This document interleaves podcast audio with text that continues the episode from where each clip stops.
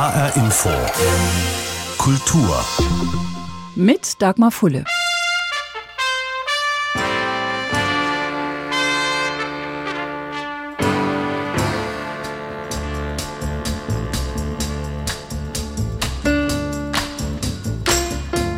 Und mit einem musikalischen Blick zurück auf das Jahr 2022. Auf Menschen, die die Bühne endgültig verlassen haben. Ohne jeden Anspruch auf Vollständigkeit, durchaus sehr persönlich und auch kein Rückblick, der geprägt sein soll von Trauer, sondern vor allem einer voller schöner Erinnerungen. Musik, die viele von uns durchs Leben begleitet hat. Und das Schönste daran ist, die Musik bleibt, auch wenn die, die sie gemacht haben, nicht mehr da sind. So wie der Jazzpianist Ramsey Lewis, dessen coole Instrumentalhits ein Muss waren auf jeder Party der 60er Jahre. So wie das hier, Wade in the Water. Oder auch ein anderer Lewis, Vornamen Jerry Lee.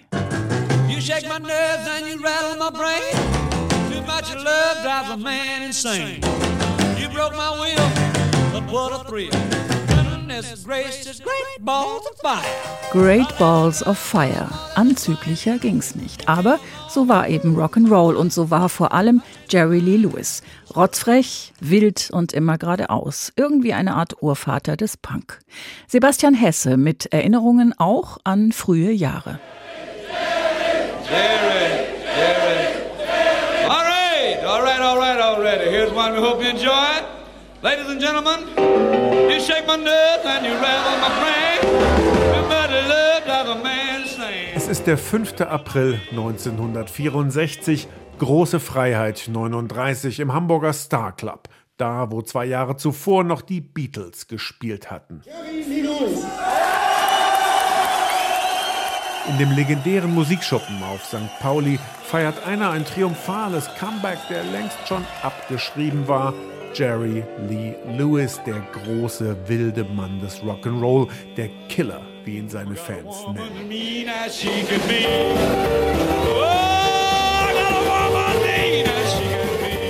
Der Killer zieht im Bierdunst und Zigarettenqualm des Starclubs alle Register seines Könnens. Eine gewaltige Rock'n'Roll-Eruption, die mitgeschnitten wird, auf LP erscheint und zum größten, wildesten Live-Album aller Zeiten gekrönt wird.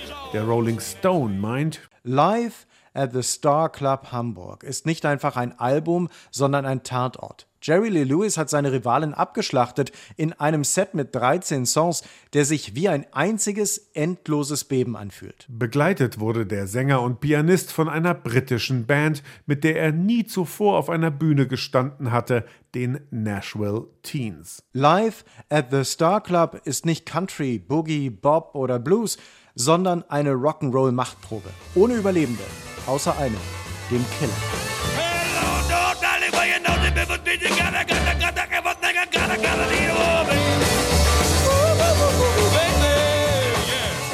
Sich der 1935 im ländlichen Louisiana geborene, dessen Hits wie Great Balls of Fire oder Whole Lotta Shakin' Going On aus den späten 50ern stammen, derart eindrucksvoll zurückmelden würde, damit hatten auch seine Hardcore-Fans nicht gerechnet, nach dem Karriereknick von Ende 1957. Lewis hatte in dritter Ehe seine eigene Cousine geheiratet, Myra Gale Brown, damals 13 Jahre jung ein Skandal. Die sind ausgeflippt, als sie herausfanden, wie jung ich war, erinnert sich Myra an die Großbritannien-Tour, die Abbrechen musste, als sich die Boulevardpresse auf seine Ehe mit der Minderjährigen stürzte. Zu allem Überfluss kam heraus, dass der Killer noch nicht einmal von seiner zweiten Frau geschieden war. I felt so guilt-ridden. The fact that they were doing this to Jerry because of me. Sie habe sich das nie verzeihen können, sagt Myra heute. Die Skandalehe scheiterte. Insgesamt war Jerry Lee Lewis siebenmal verheiratet. If I look like a mean old man, that's what I am. If I look like a mean old man, that's what I am. I, I've been up and down the road, and uh, it's been some hard living and some hard rocking and some hard rolling, but I'm still Rockin' on. Er habe alle Höhen und Tiefen erlebt, schmunzelte der Killer, als er trotz seines exzessiven Rock'n'Roll-Lifestyles die 80 überschritten hatte. Seine Songs werden ihn wohl noch lange überleben. Jerry Lee Lewis, gestorben am 28. Oktober zu Hause auf seiner Ranch in Mississippi. Und wir bleiben noch einen Moment bei Pianisten, aber bei völlig anderer Musik. Ein junger Mann aus dem Nordosten von London ließ sich 1967 von Johann Sebastian Bach inspirieren und hatte nicht den blassesten Schimmer, dass der Song, den er und ein Bandkollege daraus machen würden, einen ewigen Platz in der Rockgeschichte bekommen sollte.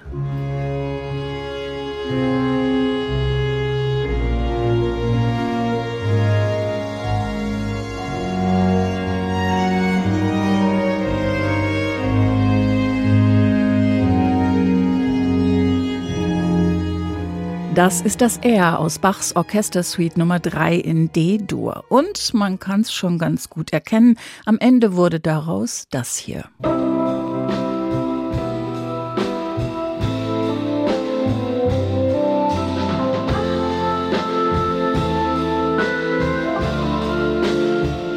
Matthew Fisher spielt die Orgel, Gary Brooker spielt Klavier und singt und Johann Sebastian lächelt milde von oben runter. Keith Reed hat den Text geschrieben, den keiner versteht, nicht mal die Band selbst. Und das alles zusammen hat gereicht für eine Platte, die bis heute allein als Single weltweit mehr als sechs Millionen Mal verkauft worden ist. A Whiter Shade of Pale von Procol Harum. It was a culmination of a lot of influences, apart from the obvious Bach inspiration at the moment. Also, es war eine Kombination aus vielen Einflüssen.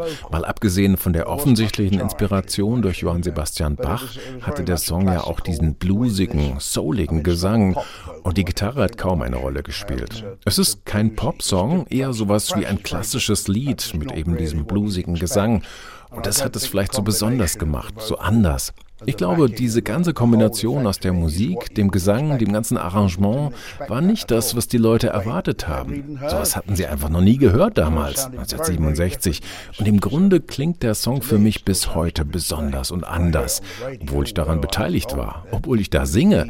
Er klingt nicht altmodisch oder überholt. Er hat immer noch dieses eindrückliche, sehnsüchtige, das einen einfach erwischt. It just goes and it's just there, some haunting thing that gets inside you sagt Gary Brooker in einem Interview 2018. Treffender kann man es vielleicht kaum beschreiben. Procol Harum haben nach A White Shade of Pale noch ein paar kleinere Hits, wechseln mehrmals die Besetzung und lösen sich dann auf.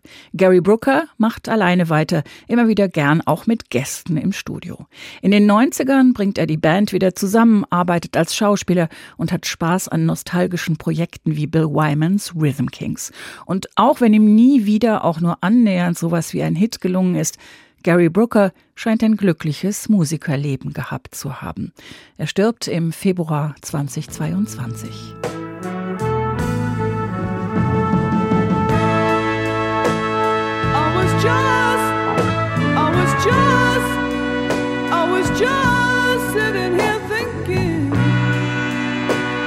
about your kiss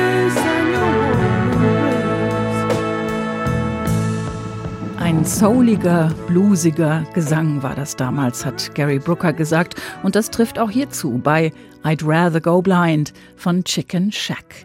Ihre Stimme war wie Butter, seidig, sanft und voller Gefühl. So schreibt ein Fan auf YouTube über die Sängerin der Band, über Christine Perfect. Später verheiratete McVie und über Jahre hinweg ein Viertel von Fleetwood Mac. Aus London Imke Köhler.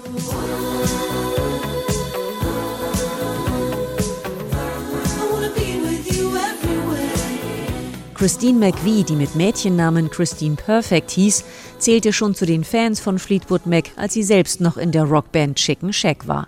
Nachdem sie den Bassisten von Fleetwood Mac, John McVie, geheiratet hatte, stieß sie 1970 zur Band dazu und wurde als Keyboarderin, Songschreiberin und neben Stevie Nicks Co-Frontsängerin zu einer der zentralen Figuren von Fleetwood Mac.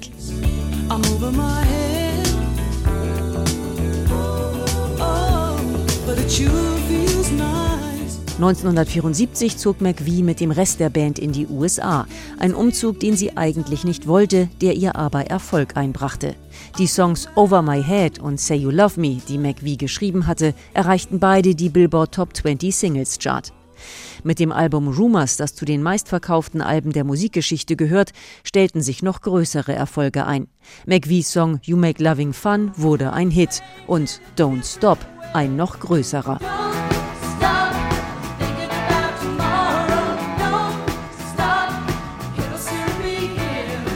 Beziehungsprobleme waren für McVie immer wieder eine Inspiration für ihre Songs. Don't Stop soll sie während der Trennung von ihrem Mann geschrieben haben. Die Ehe wurde geschieden. Mitte der 1980er heiratete McVie ein zweites Mal.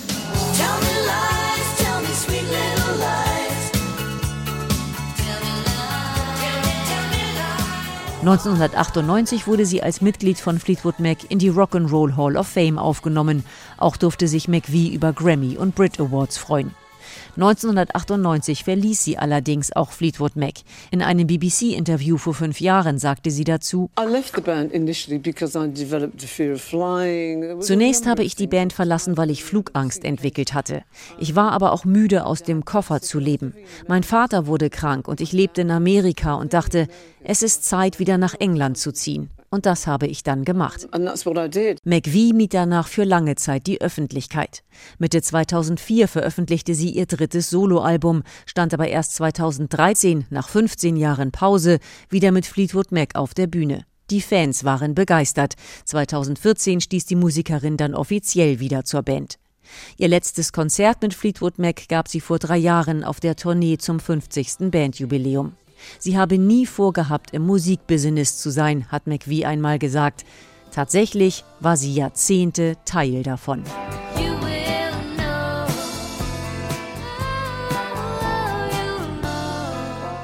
Christine McVie, geborene Perfect. Gestorben ist sie im November 2022. Ihre Musik und ihre Geschichte stehen für den britischen Blues genauso wie für die britische Popmusik.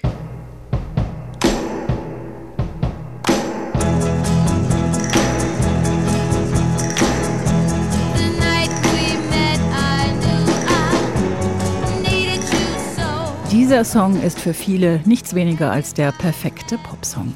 1963 geschrieben und produziert von Phil Spector und sowas wie der Prototyp seiner Wall of Sound, die er prägen sollte. Diese gewaltigen Klangmauer, gegen die man einfach chancenlos war. Und so schoss Be My Baby denn auch die US-amerikanischen Charts hoch, der erste und größte Hit für das Mädchentrio The Ronettes. Gesungen hat hier allerdings nur eine, nämlich Ronnie, spätere Ehefrau von Phil Spector. Aus den USA Claudia Sarre.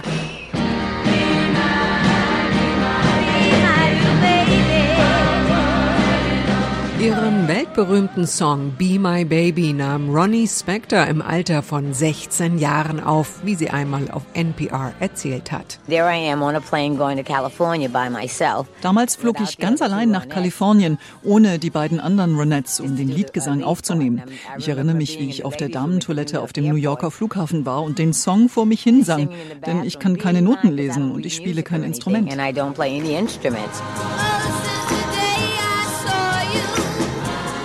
Verruchter Blick, dicker Eyeliner, aufgetürmte Beehive-Frisur und ein starker New Yorker Akzent. So begann Ronnie Spector oder Veronica Bennett, wie sie damals hieß, ihre Karriere. Geboren wurde sie in Manhattan, New York. Ihre Mutter war schwarz, ihr Vater irisch. Gemeinsam mit ihrer Schwester Estelle Bennett und ihrer Cousine Nedra Telly gründete sie die Girl Group The Ronettes, die zusammen mit den Supremes zu einer der bedeutendsten Girl Groups der 60er avancierten.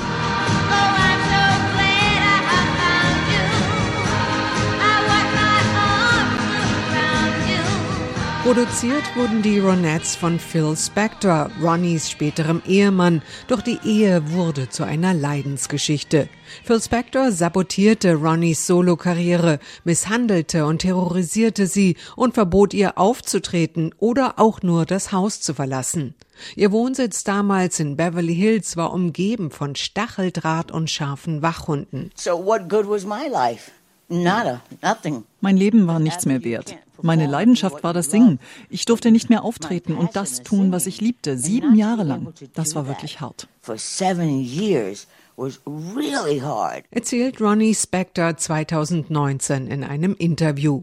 Nach ihrer Scheidung 1972 brauchte die Sängerin mehrere Jahre, um sich von ihrer Ehe zu erholen. Ermutigt wurde sie unter anderem von ihrem Musikerkollegen Bruce Springsteen und der E Street Band, mit der sie 1977 den Billy Joel Song Say Goodbye to Hollywood aufnahm.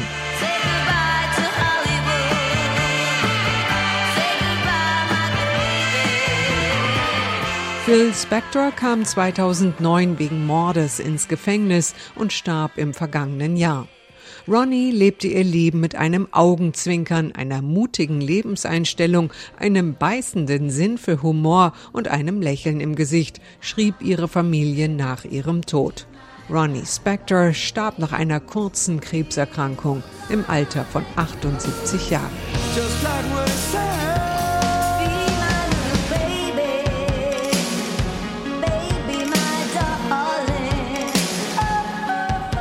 Eddie Money hat Ronnie Spector 1986 hierfür ins Studio geholt. Für Take Me Home Tonight und einen kleinen Gruß an Be My Baby. Ronnie Spector starb im Januar 2022. Gerade ist ihre Autobiografie auf Deutsch erschienen und im neuen Jahr kommt die Verfilmung dieses Buches ins Kino. Blessed, bad Kentucky girl. Yeah, hey, yeah, hey. Am Ende der Lebensgeschichte ist es keine schlechte Bilanz für ein Mädchen aus Kentucky, singt sie da. Loretta Lynn, gestorben im vergangenen Oktober im Alter von 90 Jahren. Den allergrößten Teil davon hat sie Musik gemacht.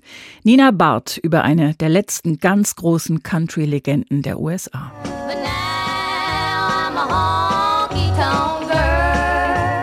Loretta Lynn gilt als eine der erfolgreichsten Country-Sängerinnen aller Zeiten. Sie gewann drei Grammys und erhielt 1977 einen Stern auf dem Walk of Fame in Hollywood. Vor allem in den 1960er und 70er Jahren zählte Lynn zu den einflussreichsten Country-Musikerinnen. Ihren ersten Nummer 1-Hit landete sie 1967 mit Don't Come Home a Drinking.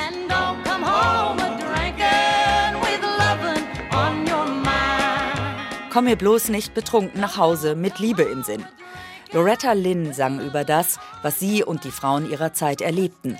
Ungleichbehandlung, viele Schwangerschaften, trinkende Männer, so wie ihr eigener. Wenn er mich einmal geschlagen hat, habe ich zweimal geschlagen, das wusste er, sagte Loretta Lynn einmal über ihren Ehemann Oliver, genannt Doolittle Lynn. Schon mit 15 heiratete sie ihn, mit 16 wurde Loretta Lynn zum ersten Mal Mutter. Insgesamt hatte das Paar sechs Kinder. Trotz aller Höhen und Tiefen blieben die beiden rund 50 Jahre lang verheiratet, bis Oliver Lynn starb. Er war es, der ihr die erste Gitarre schenkte, ihr Manager war. Geboren wurde Loretta Lynn 1932 in Kentucky, in Armut als zweites von acht Kindern eines Bergarbeiters, was Loretta Lynn den Spitznamen Coal Miners Daughter einbrachte, Tochter eines Bergmanns. Der gleichnamige Song well, schaffte es 1970 ebenfalls auf Platz 1 der Charts. In dem gleichnamigen Film über Lynns Leben in Deutschland erschien er unter dem Titel Nashville Lady, spielte Sissy Spacek die Sängerin. Für ihre Darstellung bekam Spacek einen Oscar. Über Loretta Lynn sagte sie: Say what you will, but she's a feminist. And she made it okay for other women to go, yeah. Sagen Sie, was Sie wollen, aber sie ist eine Feministin und sie hat es für andere Frauen okay gemacht, einfach zu sagen, yeah. Loretta Lynn schrieb über Sexualität, die Pille. Das brachte ihr manchmal Ärger mit Radiosendern ein, die ihre Songs wegen der Themen nicht spielen wollten. Es ging ihnen einfach zu weit. Aber ihre Fans liebten Loretta Lynn dafür. Bis ins hohe Alter suchte sie die Nähe zu ihren Fans, stand auf der Bühne, auch wenn sie in den vergangenen Jahren aus gesundheitlichen Gründen kürzer treten musste. Aber noch 2018, im Alter von 86, brachte sie ein neues Album heraus, Wouldn't It Be Great, und einmal mehr schaffte sie es damit in die Country Charts. Lynn erklärte im US-Sender NBC, Texte zu schreiben sei das Wichtigste für sie. Die Texte sind mein Leben, jeder Song, den ich geschrieben habe. Because it's my life. And I write about my life.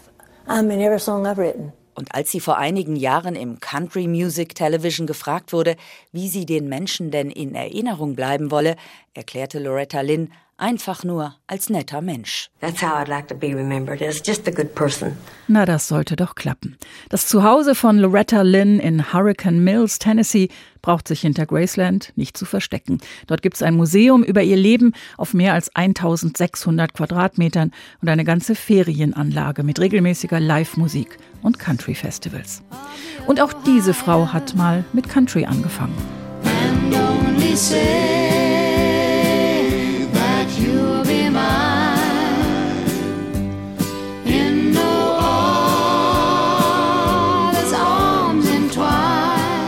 Banks of the Ohio 1971, ein früher Hit für Olivia Newton-John. Im englischen Cambridge geboren, wächst sie in Australien auf und wird mit ihren Country-Pop-Songs dort ebenso ein Star wie in Großbritannien. Ansonsten läuft's eher so mittel, bis sie 1978 die weibliche Hauptrolle in der Verfilmung eines Broadway-Musicals bekommt. An der Seite von John Travolta in Grease. Aus Los Angeles, Katharina Wilhelm.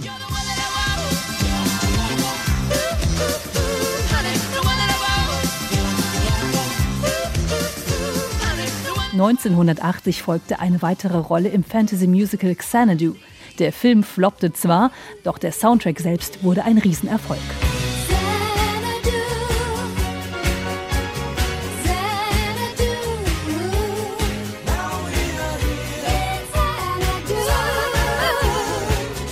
Newton-John changiert zwischen süß, unschuldig und sexy. Erst recht seit ihrem Album Physical, das Anfang der 80er Jahre für einen regelrechten Skandal sorgte. Sie habe selbst irgendwann Bammel bekommen, erzählt sie später in einem TV-Interview. Doch dann sei es zu spät gewesen. Lass uns doch ein Video machen über Sport, war ihre Idee dazu. I suddenly was freaking out a little bit that I'd gone too far. But by then it was too late. couldn't so, pull the song. Yeah, I couldn't pull it. And I said, well, we need to do a video and we need to make it about exercise. Das Album gewann einen Grammy, doch einige amerikanische Radiostationen verbannten den Song sogar wegen sexueller Anspielungen. Das Jahr 1992 markierte dann einen tragischen Wendepunkt für Olivia Newton-John. Ihr Vater starb an Leberkrebs und wenig später wurde bei Newton-John Brustkrebs diagnostiziert. Mehrfach kommt der Krebs wieder und streut später in Schulter und Wirbelsäule. Auf die Frage, ob sie Angst vor dem Tod habe, sagte Newton John: No, I don't, I don't go there. Das versuche ich nicht zuzulassen. Klar habe ich ab und an solche Momente. Ich bin ein Mensch, aber ich habe meinen Mann an meiner Seite. Er wird mich immer unterstützen. Auf die Nachricht von Olivia Newton-Johns Tod folgte ein großes Medienecho in den USA. Das war im August 2022. Olivia Newton-John wurde 73 Jahre alt. Nur ein Jahr älter wurde Marvin Lee Aday aus Dallas, Texas. Die Welt kennt ihn als Meat Loaf und das zuallererst mal wegen eines Songs.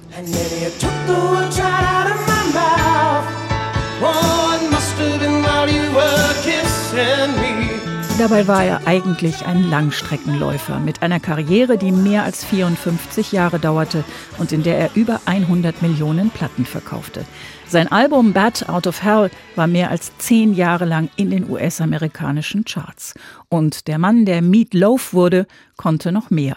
Markus Schuler. Der Texaner ist aber nicht nur Musiker, er absolviert auch eine Schauspielausbildung. Er bekommt Rollen in Musicals wie Hair und The Rocky Horror Picture Show. Seiner Karriere droht ein vorzeitiges Ende, als er sich bei einer Welttournee seine vier Oktaven umfassende Stimme ruiniert.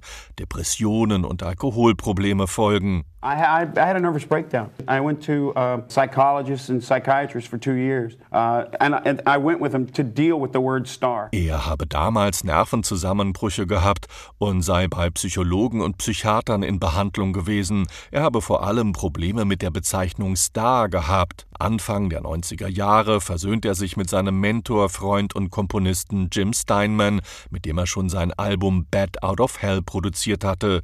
Zusammen gehen sie 1993 1992 wieder ins Studio und nehmen ein zweites Bad Out of Hell Album auf und schaffen damit ein fulminantes Comeback.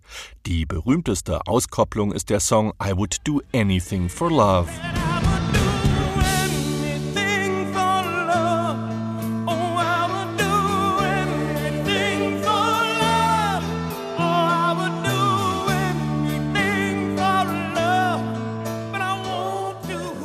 Erfolgsalbum Nummer 3 kommt 2006 heraus. Der Titel bleibt gleich: Bad Out of Hell 3, The Monster is Loose. In den Songs geht es oft um den siegreichen Kampf des Guten über das Böse, und so sind auch seine Bühnenauftritte. Der Rockmusiker gibt immer Vollgas. I go out on a stage wenn ich auf die Bühne gehe, dann gebe ich alles, so als ob es das letzte Mal wäre. Das Letzte, was ich in meinem Leben mache, ist raus auf die Bühne zu gehen.